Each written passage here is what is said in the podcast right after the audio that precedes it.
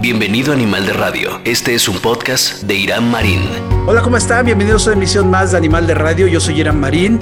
Gracias por unirse a estas pláticas interesantes con personas interesantes. Hoy tengo el gusto, realmente el gusto y el honor de que esté conmigo una persona a la que he admirado desde hace, desde hace ya algunos años, sobre todo por su trayectoria, por lo que ha hecho, por lo que ha forjado y realmente poder hablar con su equipo de trabajo y conseguir que pudiera estar con nosotros en Animal de Radio fue algo muy importante. Quiero darle la bienvenida al maestro Gerardo Urbán, director de la Orquesta Filarmónica de Toluca. Toluca, capital del mundo, lo sabemos todos perfectamente. Maestro, gracias por estar conmigo en Animal de Radio.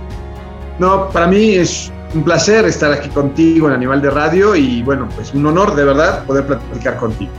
Oye, maestro, pues mira, eh, tú y yo hemos cruzado palabras poco, sobre todo cuando he ido a la, a la, orquesta, hemos platicado al final, de repente te saludo, te llevábamos a, a mi hijo de pequeño, pero no sé si tú lo sepas, pero digo, si no te lo contextualizo, eh, yo con tu familia tengo bastante relación con algunas personas, con tu hermana Alejandra, es muy buena amiga desde hace mucho tiempo, con tu prima Olivia también, ella fue mi alumna y nos, nos llevamos muy bien, pero siempre, siempre con ese, esa admiración hacia tu familia como una de las familias eh, musicales más importantes, no solo del Estado de México, sino de México en general. Y, de hecho, esto te lo digo a título personal, es un gusto, un gusto realmente que estés conmigo aquí.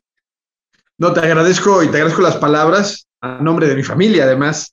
Eh, la generosidad de tus palabras nos halagan es una familia que ha trabajado mucho por generaciones y generaciones, haciendo las cosas como nos han enseñado en la casa, en familia, a hacerlas lo mejor posible y sobre todo lo que hacemos nosotros, hacer música con la mayor calidad posible. Y eso viene ya desde, desde antes, ¿no? Desde tu, desde tu papá también, desde, desde mucho antes, sobre todo, porque eh, ¿cómo, ¿cómo se darán esas cosas, mi querido maestro Urbán? ¿Por qué? o sea, porque a lo mejor a veces es, es por tradición, pero hay un gen, hay algo ahí, o sea, por Dios. Pues mira, yo no lo sé, platicando este, con mis tíos, con mi papá, de del origen de, de, la música, nosotros somos originarios de un pueblo que se llama Santa María Tultepec. Okay. Es un pueblo al cual estamos emocionalmente muy ligados, la verdad. Ya nos, a mi generación ya no le tocó vivir directamente ahí por otras razones, pero mi padre, mi abuelo, mi bisabuelo, mi tatarabuelo, todos somos de allá. Y nos preguntábamos lo siguiente, eh, recientemente probablemente lo supiste, encontraron precisamente en Tultepec restos de muchísimos mamuts. Sí. Pero muchísimos, no eran uno, eran 300, 400 mamuts, etcétera. Y entonces nos preguntábamos, ¿cómo fue que la familia Urbán pasó de cazar mamuts a ser este, músicos, ¿no? Porque desde toda la vida hemos sido músicos. Y bromeando decíamos que, claro, los extinguimos y ya con los huesos tuvimos que transformarlos en instrumentos musicales para poder subsistir en aquella época. Lo digo de broma, pero un poco en serio, en el sentido de que esta familia, la familia Urbán, que es una familia, como ya lo dijiste, y lo digo con mucho orgullo, es quizás una de las familias más importantes de la música en México. La familia Urbán siempre ha estado ligada a la música y a muchos tipos de música, no solamente a la música académica, no solamente a la que nosotros conocemos como música clásica, sino a la música popular, a, la música revolucionaria. Pocos saben, por ejemplo, y te lo cuento aquí, que la familia Urbán fue la banda de guerra del generalísimo Zapata, anduvo con él. Imagínate, desde, te estoy hablando, y esa es la generación de mi bisabuelo y de mi abuelo, pero desde muchísimo antes mi familia ya, ya se dedicaba precisamente a la música y de ahí viene esta gran tradición, esta tradición que se, que se ha transmitido ahora sí que de generación en generación, con pasión, pero sobre todo con este ideal que tiene la familia Urbán de hacer música, primero con amor, con pasión, sobre todo como un agente transformador social. Desde siempre ha sido así, aunque toquemos danzones, que toquemos en un mariachi o que dirijamos una orquesta, esta es la visión que tenemos, la música como un medio de vida, pero sobre todo como un medio de transformación de lo que hacemos. Y así nos las enseñaron, así crecimos, viendo la música como algo natural, como algo que es parte del ser humano. Siempre lo decía mi padre, que la música tiene una capacidad filosófica mayor casi que la misma filosofía. Y lo decía y lo entendía en el sentido, cuando me la enseñaba, eh, en el sentido de que la música es lo que puede expresar lo que no podemos expresar ya con las palabras. Cuando nuestras palabras se quedan cortas, entonces en ese momento necesitamos una forma de expresión más abstracta que pueda ir más allá. Y entonces nuestra familia siempre con esta base de amor, de pasión por lo que hacemos, por la música, pues ha ido de generación en generación y seguirán. Afortunadamente, te puedo decir que después de mí viene una generación de músicos urbanos, así lo puedo definir, fantástica, bien preparados, con una gran visión, pero sobre todo con una gran pasión y con esta idea que hemos aprendido de nuestros ancestros, de que la música es un agente transformador y que es un elemento esencial en el ser humano. Fíjate que ya que lo mencionas, te voy a contar una anécdota. Yo sé que este programa lo hice, lo hice por ti, pero es una anécdota que te tengo que contar y te la quería contar. Yo tengo dos hijos, uno de nueve años, uno de tres. A los dos, cuando estaban bebitos, estaban llorando, pero llorando amargamente. Intenté con todo tipo de música, de, créeme, calmarlos. Y que les pongo Fear of the Dark de Iron Maiden. Se las puse. Te fuiste pesadito, ¿eh? Pero se las puse, se empezaron a calmar y se durmieron los dos. O sea, la música, como sea, es música, ¿no? Esto es, esto es algo que a mí me quedó muy claro desde hace mucho tiempo, que es, es la manifestación de, del, del, ser humano, del espíritu del ser humano, y ustedes que saben hacerla, que saben producirla, que saben eh, compartirla, pues es, es, algo, es algo padrísimo, porque los que no sabemos a lo mejor ejecutar un instrumento, pero sí conocemos de música y sí nos gusta escuchar música, pues es un complemento muy, muy, muy padre, ¿no? Claro, mira, y además creo que bueno que tocas este tema de conocer y no conocer. La música está incompleta, ¿sabes? los compositores jamás terminan realmente la música. La música la termina quien la escucha, de acuerdo a la capacidad que tiene para interpretar los contextos distintos uno le da el valor precisamente a esa música. Y de ahí se explica que mucha música tenga mucho valor para algunas personas y poco valor para otras. Esto es bastante subjetivo, evidentemente, después si quieres abundamos sobre este tema, pero es una de las características que tiene la música. Al ser un lenguaje universal, puede decirte cosas a ti que probablemente a mí, que yo sé, en teoría soy un experto, no, no las puedo captar. Por lo tanto, a veces ponemos una barrera diciendo esto no lo quiero escuchar, no quiero escuchar Iron Maiden porque no lo entiendo, está en inglés. Eh, no sé. Sin embargo, creo que todos tenemos eh, la obligación de darnos la oportunidad de acercarnos a la música y de intentar entenderla, porque más allá de los textos y específicamente de los sonidos, más allá de eso hay un mensaje que es siempre mucho más profundo de lo que podemos entender. Y reitero esto que te decía, la música está incompleta. Cuando yo hago un concierto y dirijo una orquesta, nos hace falta algo, y que fue lo que nos faltó ahora en la pandemia. Sí, claro. El público. Porque el público es el que completa precisamente la obra musical. De hecho, está escrita para ustedes. Ni siquiera está escrita para mí como director de orquesta o para la orquesta. No, la música, la Beethoven, Brahms, Mozart, Chávez, Revueltas, Cayo, Márquez, la escribieron para ustedes, para que ustedes escuchen.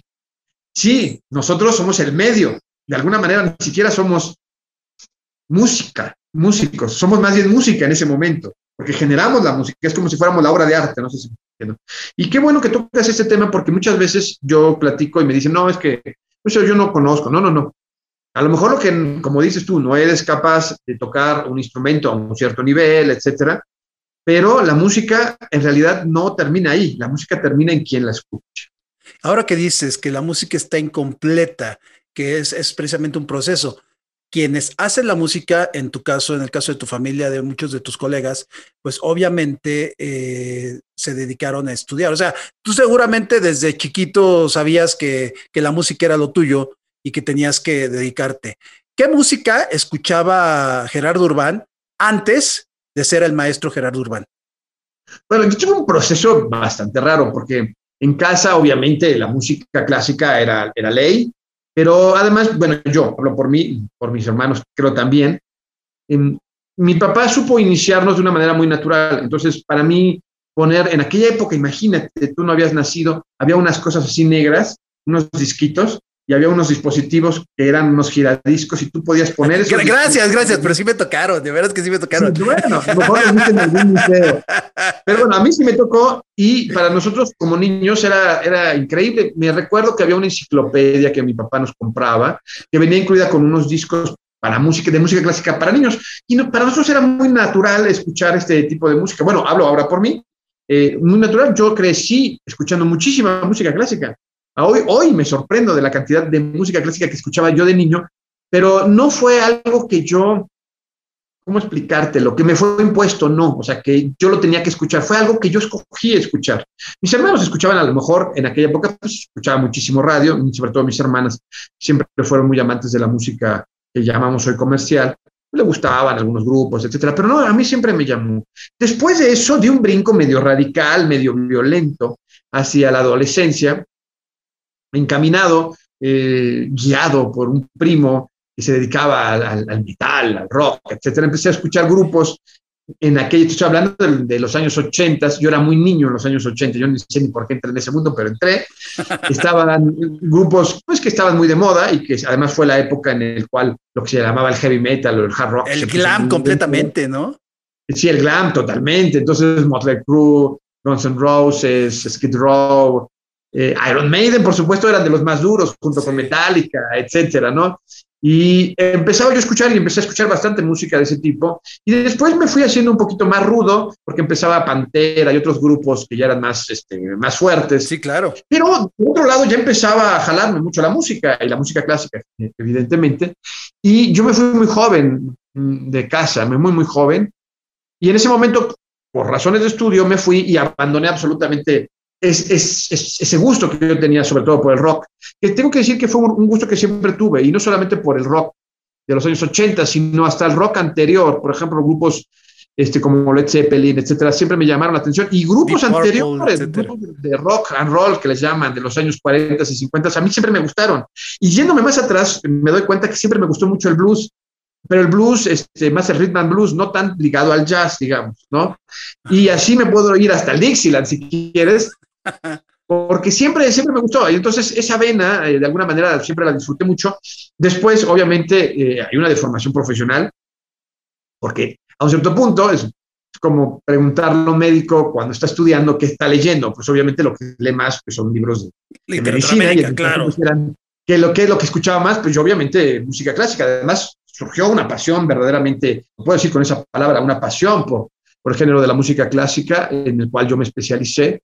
Y actualmente puedo decirte que casi, excluyendo un, género al cual considero antiarte, eh, prácticamente escucho prácticamente toda la música y la disfruto. Creo que la música está hecha para que el ser humano pueda disfrutarla en cada instante de su vida, desde sentarse a reflexionar, escuchando sonidos abstractos y puros, hasta ir a bailar una cumbia a unos 15 años. Claro. Sí, sí, sí. ¿Y cuál es la que no escuchas? Digo, dilo completamente. No, no soy No, no, no tengo ningún problema. Lamentablemente, y como ya lo dijo Platón, eso no lo digo yo. Imagínate, lo dijo hace casi 3.000 años, eh, en, ese maravilloso libro que aconsejo a todos leer, que se llama El Banquete. Porque sigue siendo vigente, es una cosa que a mí me sorprende. O sea, ¿cómo es posible que alguien haya escrito eso a 3.000 años y hoy lo lea yo y digo, tiene razón? O sea, pero ¿cómo es que no entendemos las Parece que lo escribió a sus mes, ¿no? Así es. ¿Y qué dice Platón en este libro? Dice que la música que escuchamos y lo que nutre nuestra alma. El hombre está dividido en un triángulo perfecto, equilátero, ¿no? Está dividido en tres partes. La parte física, que tenemos que nutrir. Él ponía como ejemplo a los espartacos, ¿no? Que tenían que ejercitarse y tenían físicos atléticos espectaculares, etcétera. Está la parte de la cabeza, la, la parte intelectual, que también la tenemos que cultivar. Y luego está la parte espiritual. Todo tiene que ser perfecto para que el ser humano pueda alcanzar una especie no vamos a llamarle iluminación porque él no la llama así, pero sí un estado superior de la conciencia del ser humano. Claro. Y decía que particularmente la música, dependiendo de música, y él hablaba no solo de la música, también de la poesía, en este caso se refería a lo que dice el texto de las canciones, pueden exaltar o pueden denigrar al ser humano. Y estamos viviendo un momento, y fíjate que aquí no me, escandaliza, porque luego me decían, no, es que el reggaetón, que es muy pornográfico. Le digo, eso siempre ha existido. Las danzas de, rito sexual siempre han existido entre los jóvenes y, y me podría ir al, pero regresarme hasta mil años atrás y el perreo y esas cosas son parte de la naturaleza que nos queda un poco quizás de esta parte pues, un poco instintiva animal y que es normal que los chicos a esa edad estén deseosos de probar cuerpos y de excitarse, etcétera, es parte de eso. Eso no me preocupa. A mí lo que me preocupa, ni siquiera te lo voy a decir porque es como si lo voy a decir, porque algunas cosas ya se han vuelto eh, muy literales, en, sobre todo en los textos de este tipo de música, que rayan en la pornografía. Bueno, la pornografía es algo que, se consume en el mundo. Pero rayan en la denigración de la gente, ¿no? También. Es a lo que voy. El problema es que a veces la música empieza a denigrar a las personas. Esto, yo voy a poner otro ejemplo, no solamente voy a hablar de ese tipo de música, sino también, por ejemplo, en el caso de los corridos y de los narcocorridos. Una cosa es narrar la historia de un bandolero eh, que, que tiene que verse en la necesidad de enfrentarse al final matar a su caballo, por decir, y la otra es hacer una apología de la violencia. Y hay consecuencias muy graves. Mira, hace aproximadamente seis años, recordarás, hubo un incidente lamentable. Unos niños en el norte, en Ciudad Juárez, jugaron a secuestrar y a torturar a, su primo y terminaron matándolo. ¿Y sabes qué música escuchaban ellos? Narco corrido. y es que, claro, los corridos alterados, esos, ¿no? Así es. Creces escuchando que eres tal por cual y que puedes secuestrar y violar y, lo, lo pasas escuchando todo el día, pues es obvio que de alguna manera lo naturalizas, lo haces parte de ti y al final de cuentas cuando estás jugando con tu primo ni siquiera te diste cuenta y lo torturaste, lo violaste y lo mataste. O sea, imagínate el daño musical, o sea, es culpa de los músicos, sobre todo de los que hacen esa música, que eso haya sucedido. Y yo creo que tenemos que ser muy cuidadosos al respecto porque hay mucha apología de eso también en el caso de la cosificación de la mujer o del mismo hombre. Se habla mucho de la mujer que se ve como un objeto sexual y que solo, etcétera. Pero si tú ves los textos y las canciones, también los hombres tienen que ser de una cierta forma para ser un, un hombre exitoso, feliz, etcétera, tienes que tener cinco o seis mujeres, tienes que tener colgadas no sé qué cosas, un coche que brinque, el estéreo, escuchar un cierto tipo de música. No tienes que trabajar, todo te tiene que llegar y entonces pues, tienes que encontrar las maneras ilícitas para hacerlo, porque nadie gana dinero si no trabaja. Y toda esta exaltación, y sobre todo esta exaltación de los antivalores que hemos luchado por siglos, por milenios, porque la humanidad los tenga, eso, ese tipo de música, de verdad, a mí me, causa, primero, un gran dolor que exista, pero sobre todo me causa una repulsión enorme, porque va en contra de lo que verdaderamente creo yo que es el sentido de la música. Y mira que escuchar una cumbia y bailarla y sacar esa alegría en unos 15 años, pues eso es lo que se trata de convivir o de interiorizarse escuchando Beethoven y poder entender la grandeza del ser humano, también eso tiene sentido, o de desahogarse cantando en el coche con el estéreo a todo volumen, etcétera, también eso tiene sentido, siempre y cuando la música cumple ese fin, que creo yo sí debe de tener y que debe de conservar. No es una cosa subjetiva. La música tiene que ayudarnos como seres humanos a expresarnos, pero sobre todo a elevarnos a un nivel superior. No por nada en la música religiosa, de cualquier religión, la música es una parte fundamental para entrar en una especie de éxtasis, de trance, de, como de trascendencia a lo superior. Entonces, bueno, sí, no escucho reggaetón, sobre todo el reggaetón, no el, el pornográfico, tampoco lo escucho, pero digamos, no me, no me asusta, lo que me asusta es la cosificación, ¿no? De la mujer y del hombre, y obviamente todas las, eh, todos los narcocorridos y todas estas cosas que hacen una apología de la violencia y una normalización de estos actos, la verdad, para mí son verdaderamente eh, eh, para combatirse, para destruirse, son antiarte, son antimúsica, son antihumanos en muchos casos. Es, es, digámoslo así, energía negativa convertida en sonido, ¿no? Por no llamarle música, porque lo has dicho, la música es arte, la música es algo bello, la música es algo que engrandece al ser humano y esta, este tipo de, manifestaciones artísticas no, no lo son definitivamente. Maestro, eh, después eh, de, tu paso por el metal, de tu paso por eh, el, por el estudio, que digo, tu, biografía es realmente impresionante, todos los estudios que tienes, se trataba también de acercar esa música a la gente, a tu gente. Entonces, fíjate que a mí me, me cayó muy bien la, vez, la primera vez que vi anunciado, en, porque empezaban las redes sociales, cuando vi anunciado concierto de la Orquesta Filarmónica de Toluca. Lo primero que pensé fue, ah, caray, Toluca tiene orquesta filarmónica. Sí, y de repente cuando veo maestro Gerardo Urbán, dije, lo que te decía de, conocer el, apellido de tu familia, dije, no, pues esta es una garantía. Fuimos, me acuerdo, eh, daban los conciertos ahí en, no me acuerdo si fue en, el, en, las diligencias o en el centro, en lo que ahora es el Centro Cultural Toluca, antes el... Sí, pudo haber sido alguno de los dos lugares. Uno de los dos, ajá. Pero, o sea, llevar a mi hijo bebé y que se estuviera tranquilísimo ahí escuchando la música, eh, y que, que, nos, que tú fueras explicando cada pieza, de qué se trataba y cómo das la introducción de cada, de cada, de cada pieza. A mí me encanta cómo, cómo lo presentas. Si no han ido a un concierto de la OFIT, vayan, porque los lleva a viajar por en todas las piezas, el maestro urbano. O sea, en este, en este momento de la pieza van a escuchar ustedes tal cosa, pero fue porque fulanito le dijo a y entonces empieza, y la guerra y todo. O sea, nos llevas a la pantalla mental, decían los tepichines, estos comediantes, que nos lo llevas a la pantalla mental y nos haces vivir con la música todas esas historias. Entonces tú lo que buscaste fue acercar, independientemente de partidos, independientemente de gobiernos, acercar la música clásica, esta música a la gente y lo lograste con esta maravillosa orquesta que es la Orquesta Filarmónica de Toluca, maestro. Pues sí, mira, bueno, yo soy muy agradecido con la orquesta porque desde el inicio fue hacer entender al público, yo te lo voy a decir, para mí el concierto, como lo conocíamos antes, ha muerto. Ya no se pueden seguir haciendo conciertos en donde tú vas más como una especie de museo y te sientas y si entiendes bien.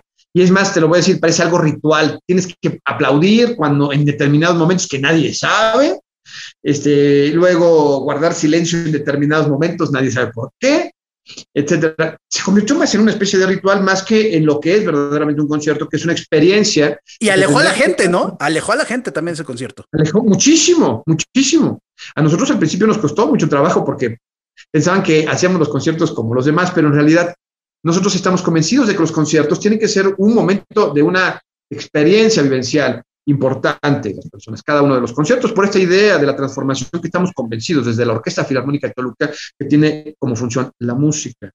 Y quiero decirte con claridad, o sea, esto lo empezamos a hacer nosotros hace 12 años, nos criticaban porque decían que por qué el director tenía que explicar. Y yo les decía, claro que el director tiene que explicar, porque el director es el que sabe todo, por qué están tocando cada uno de los instrumentos y qué están tocando. Y si tú le das un contexto a las personas, pues obviamente es más fácil entender. Y sobre todo, voy a decirlo, yo me acuerdo cuando era estudiante, iba a los museos y tenía la posibilidad de escuchar las explicaciones de algunos de los guías, pues yo veía el cuadro al principio y decía, estéticamente me parece muy bonito, pero ¿y? pero ya después cuando yo escuchaba y me decía, no, es que mira el horizonte y las columnas significan. Y, y entonces yo veía el cuadro y hasta sentía, o sea, Parece raro, ¿verdad? Pero sentía, yo decía, esto tiene que pasar también en la música. Los conciertos no podemos nosotros como músicos pensar que toda la gente tiene todos los contextos y todas las herramientas. Hay que darles una guía. Y eso no tiene nada de malo. Yo veía los programas de mano y decían, vamos a decir, Johannes Brahms, compositor hamburgués de Alemania, compuso cuatro sinfonías, sus sinfonías son de carácter brillante y su, este, y su forma de escribir de manera clásica hacen que sea seguramente el continuador de la tradición de la sinfonía alemana.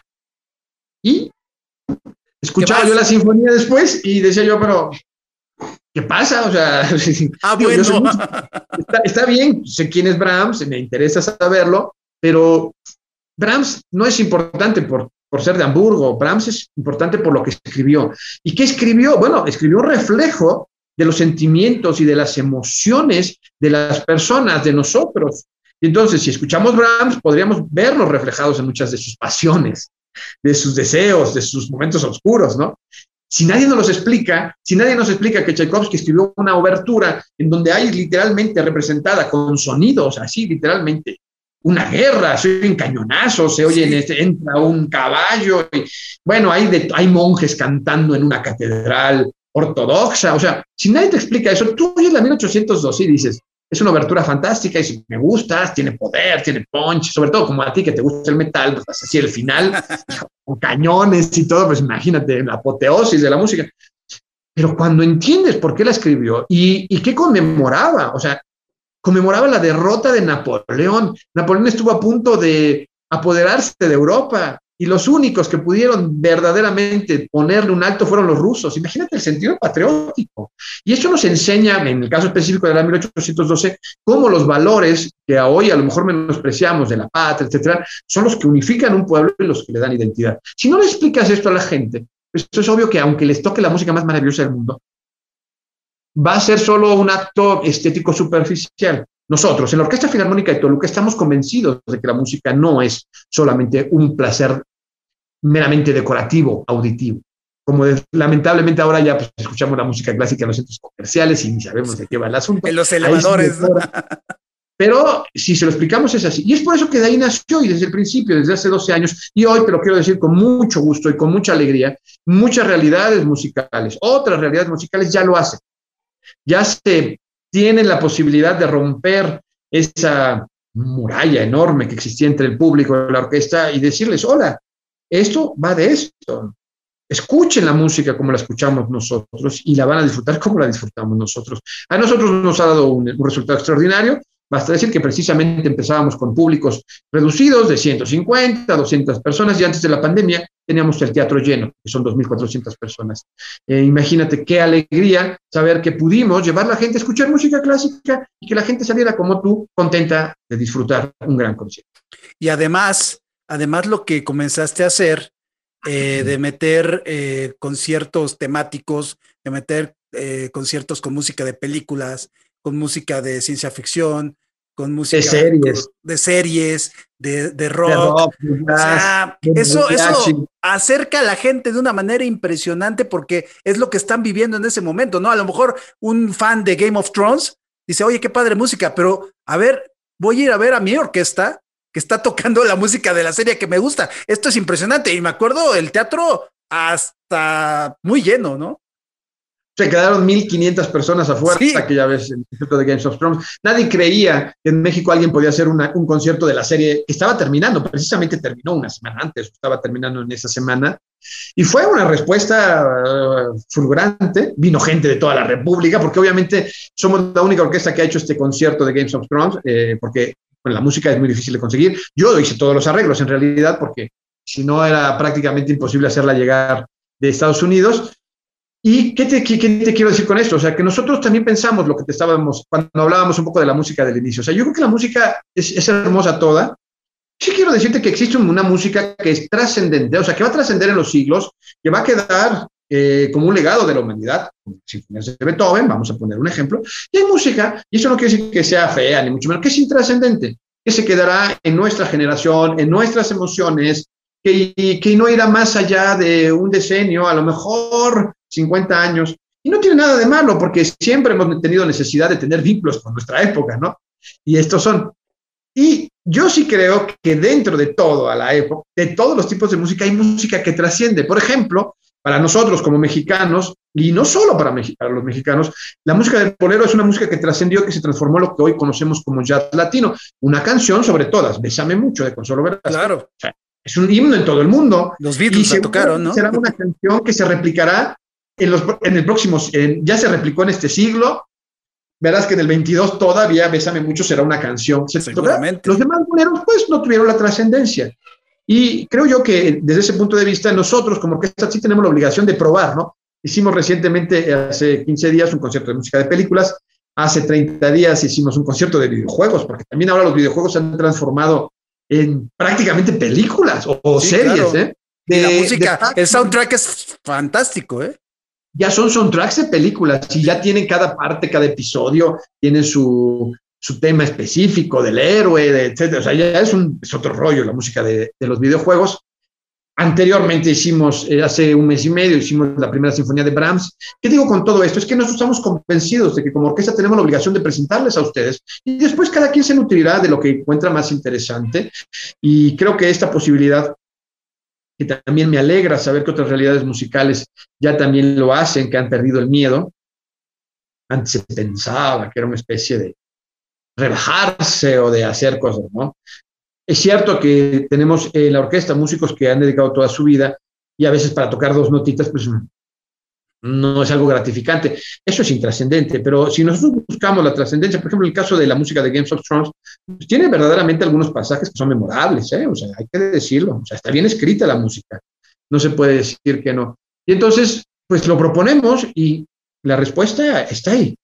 No importa que hagamos una ópera, tenemos las cuatro funciones llenas. No importa que hagamos un concierto de música de películas, tenemos el concierto lleno. Bueno, en, me refiero antes de la pandemia, porque Sí. ahorita, aunque el público quisiera, no podemos dejarlos entrar a todos al teatro. Oye, pero la manera en la que la gente, perdón que te interrumpa, maestro, la manera en la que la gente ahora respondió con la pandemia, con los conciertos en Facebook Live, fue también impresionante. O sea, la- las, los views que tenían ustedes, digo, o sea, era no realmente no los tiene ninguna otra orquesta en México. No, ¿eh? ninguna. No los tiene ninguna, ¿eh? O sea, eso te lo pueden ver ustedes. y me refiero a las grandes orquestas de, de, nuestro país, no los tienen. ¿Pero por qué? Porque pues a final de cuentas nosotros hemos generado un sentido de pertenencia con nuestro público. Y saben ustedes que les pertenecemos porque cada año les pedimos de carta de reyes que nos digan qué quieren escuchar y siempre, siempre los escuchamos. ¿eh? Esta idea de poner este Games of Thrones o de poner la música de películas, etcétera, viene del público, viene de la gente que les gusta, eh, no viene de nosotros, no sé si me explico. Porque sí, los vemos, sí los vemos y decimos, a ver, obviamente que sea algo razonable, ¿no? Y que no vaya y que no atente contra la música, como hemos platicado hace unos minutos de la antimúsica, ¿no? O sea, que vaya, en, que exalte los valores de la estética y sobre todo los valores humanos, que parece un poco cursi este discurso, pero es importante. Porque al final de cuentas, si somos o no somos humanos, depende precisamente de lo que nosotros podamos consumir, nutrirnos, sobre todo nuestro espíritu. Oye, maestro, hay mucha gente que tiene esa duda y, seguramente te lo han preguntado 20 mil veces. Y yo te lo digo así, yo sí lo sé, pero sí quiero que tú se lo expliques a la gente que no lo sabe porque hay una controversia de muchos años de la diferencia de una orquesta sinfónica y una orquesta filarmónica. Yo sé que lo has dicho hasta el cansancio y lo has explicado hasta el cansancio, pero te pido, por favor, te pido por favor que nos lo puedas explicar aquí también.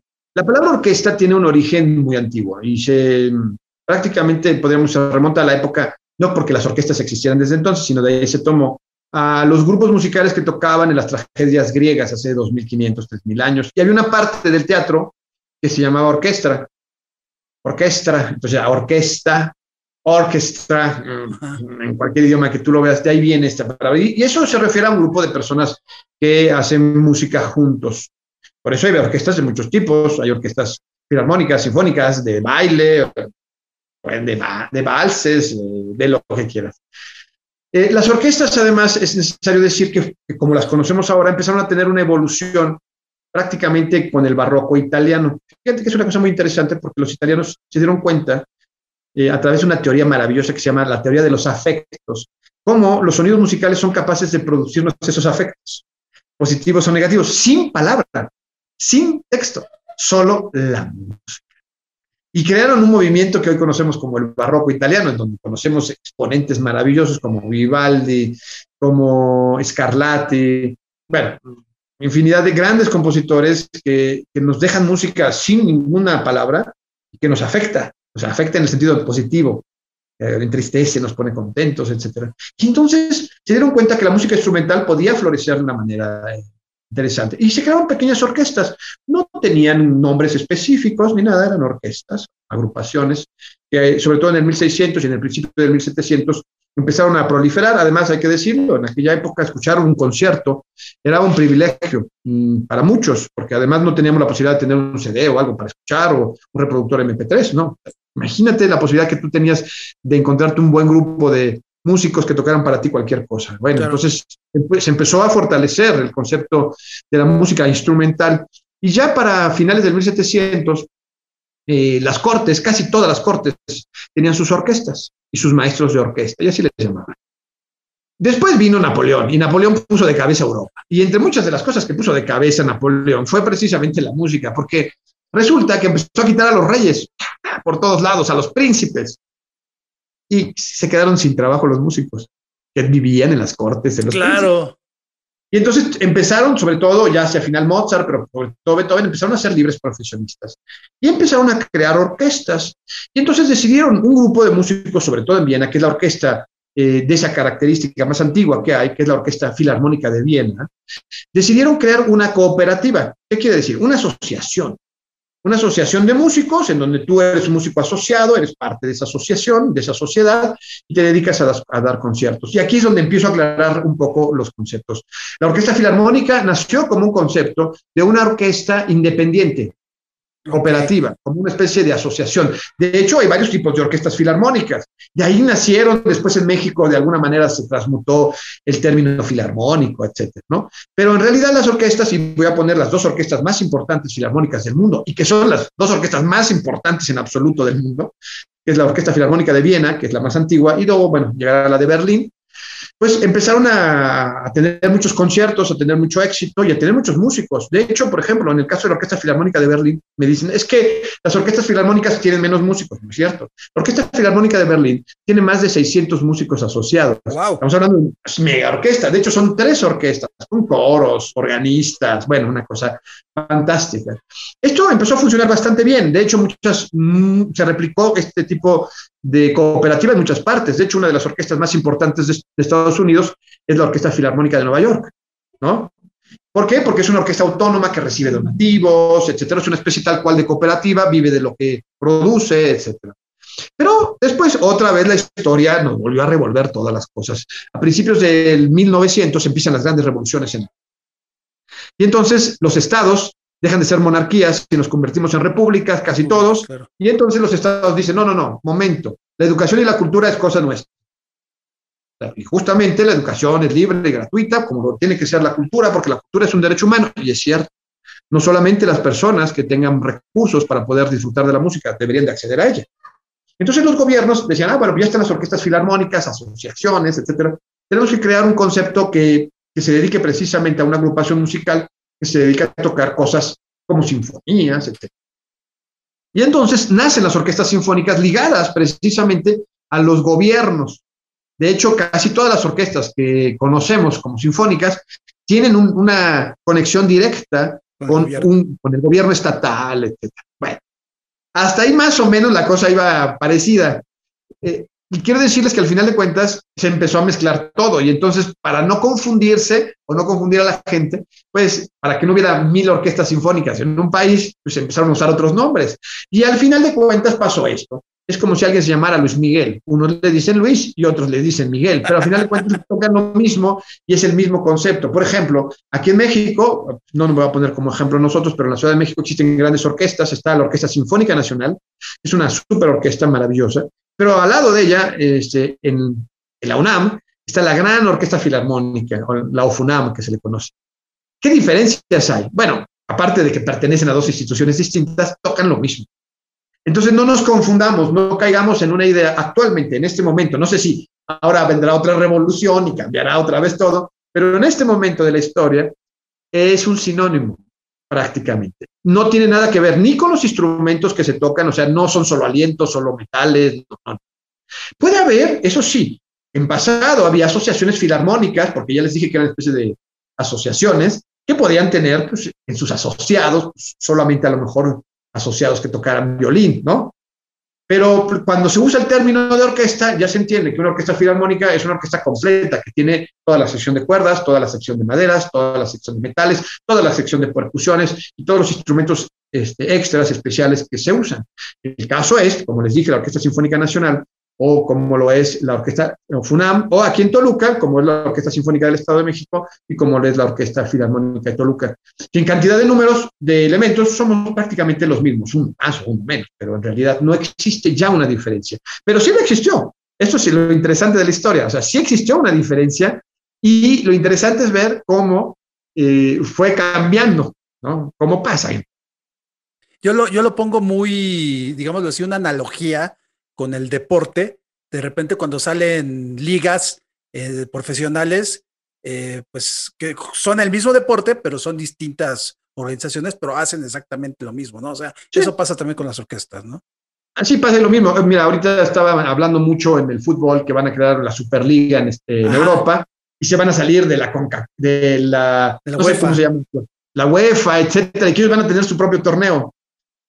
Es fútbol. Pues es fútbol, o sea, no deja de ser fútbol, a final de cuentas, ¿no? Y no deja de ser música. Y, y, y, es, y, en ese caso, a final de cuentas, no deja de ser Beethoven, no deja de ser, o sea, no es, no es, no es como quizás, no sé de dónde venga esto, porque yo también me lo he preguntado, porque a mí me han dicho, no, maestro, es que yo pensé que era la cantidad de instrumentos o el tipo de instrumento, pero ¿de dónde viene esa?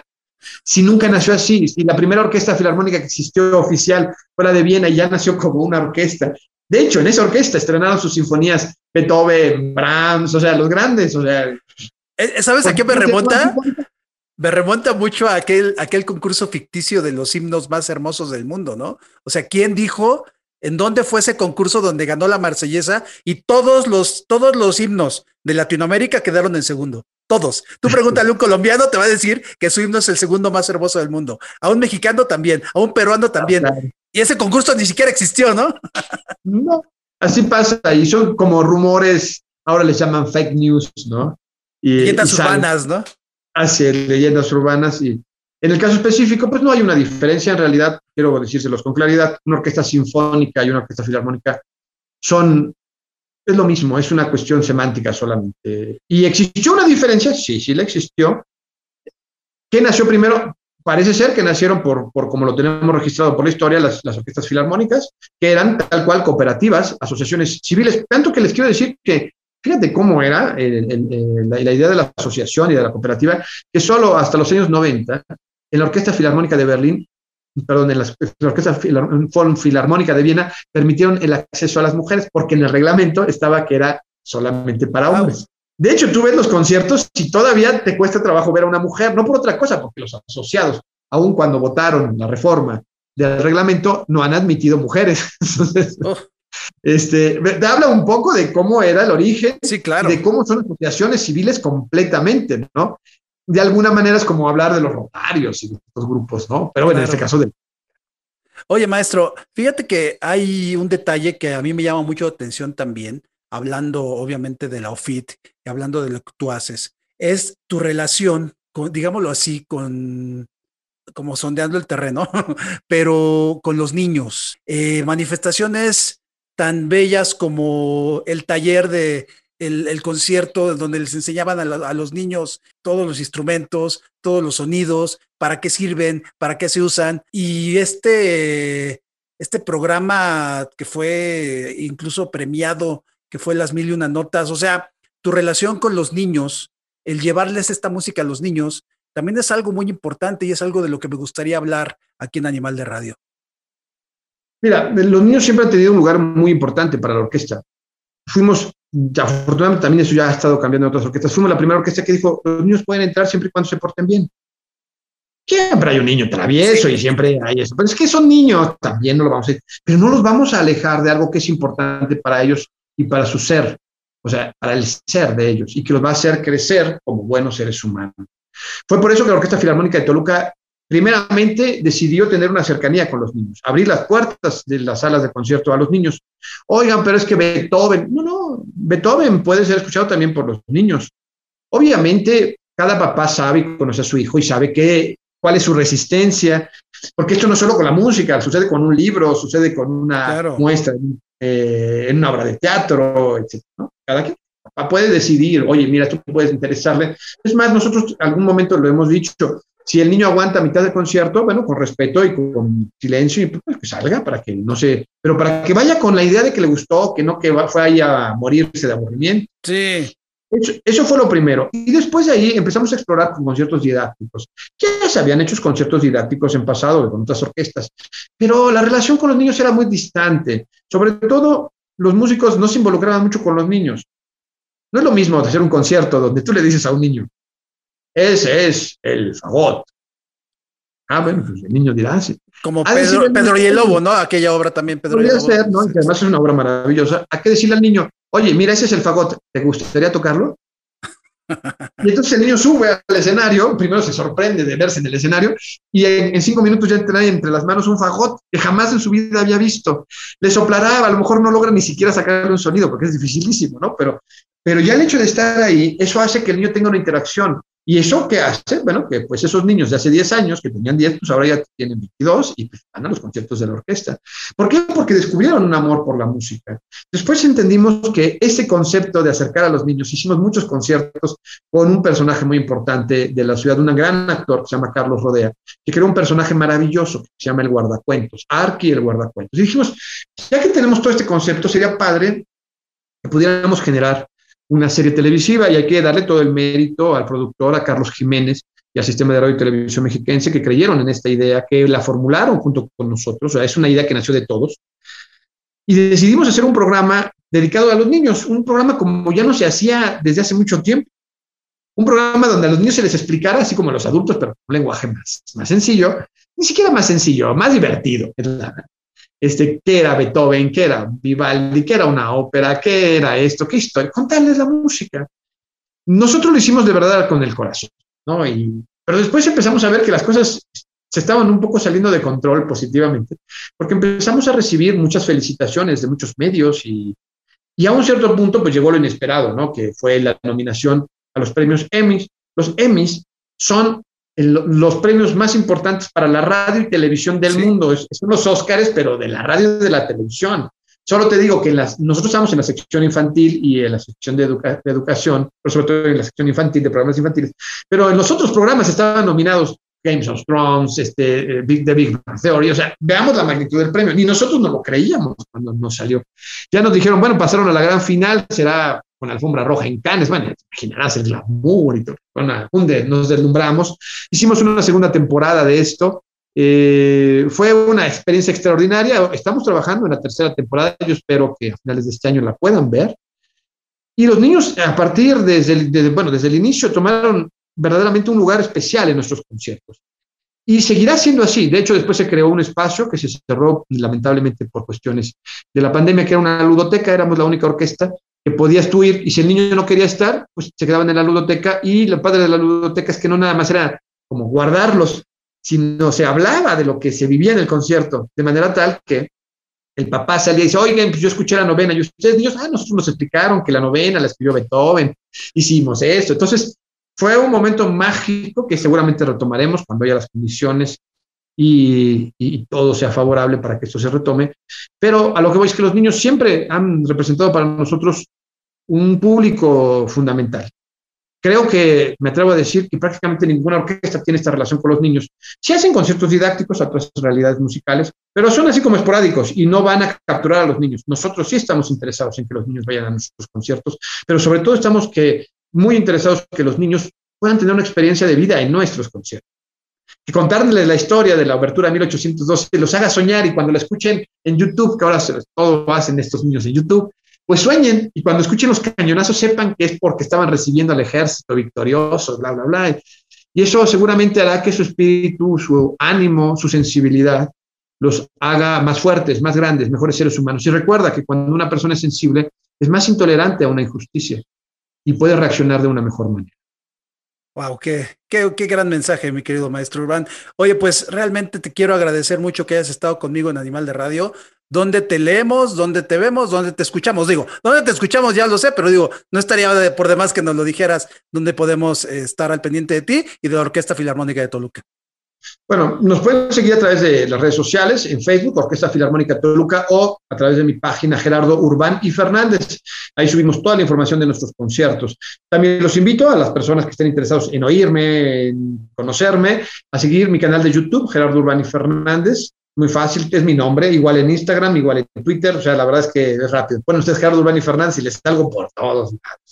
Y ahí pueden seguir nuestros conciertos. Precisamente aprovecho para decirles que llevamos ya tres conciertos de la temporada 2020, es 21, perdón, y estamos muy contentos porque ya abrimos las puertas del teatro, son conciertos ya semipresenciales, estamos trabajando en un modelo híbrido todavía, ya se puede ir al teatro, pero también todavía lo puedes ver en casa, entonces ya estamos cada 15 días, eh, a principios de mayo, el 9 de mayo, se tuvo un concierto maravilloso de, de, música de películas para las mamás, eh, ahora el 21 de mayo se tendrá la segunda sinfonía de Brahms y así sucesivamente cada 15 días estaremos presentes. Y bueno, cada vez volveremos a retomar las actividades que hacíamos antes de la pandemia, regresar a la ópera, regresar al ballet, regresarán los conciertos de crossover. Tenemos programado, lo digo aquí en primicia, el día 20 de junio, el Día Internacional de la Música, estaremos haciendo un concierto de crossover con las bandas de rock en español y rock en inglés y de jazz de nuestra ciudad. Va a ser un concierto muy interesante que va desde el bolero hasta pasando por Café Tacuba y llegando, no sé, creo que si no me equivoco, Guns N' Roses, etcétera. O sea, va, a ser ahora sí que un cóctel de degustación maravilloso. Eso va a ser el domingo 20 de junio a la una de la tarde en el Teatro Morelos. Y así, si nos siguen en las redes sociales van a ver que todo ya estamos reactivándolo. No solo eso, tuvimos recientemente una iniciativa muy importante llamada Unidos por el Arte, en donde la Orquesta Filarmónica de Toluca, a través de los amigos de la Orquesta Filarmónica de Toluca, se solidarizaron con los artistas que durante la pandemia lamentablemente dejaron al lado todos sus proyectos para buscar otras formas de subsistir. Y entonces se hizo una colecta muy generosa y ahora estamos eh, compartiendo con ustedes en nuestras redes sociales lo que los artistas crearon gracias a esa colecta que se hizo. Es algo verdaderamente muy noble y muy loable. Y así te podría decir miles de cosas. Por eso entren a las páginas de la Orquesta Filarmónica de Toluca, a mi página Gerardo Bani Fernández, a mi canal de YouTube Gerardo Bani Fernández, Instagram Gerardo Bani, bla, bla, bla. Ahí nos van a encontrar y van a encontrar toda la información de nuestros próximos conciertos. Un gusto y un honor verdaderamente, maestro. Muchas gracias. Gracias a ti y bueno, pues hasta la próxima. Esto fue Animal de Radio, yo soy Irán Marín, adiós. Esto fue Animal de Radio con Irán Marín.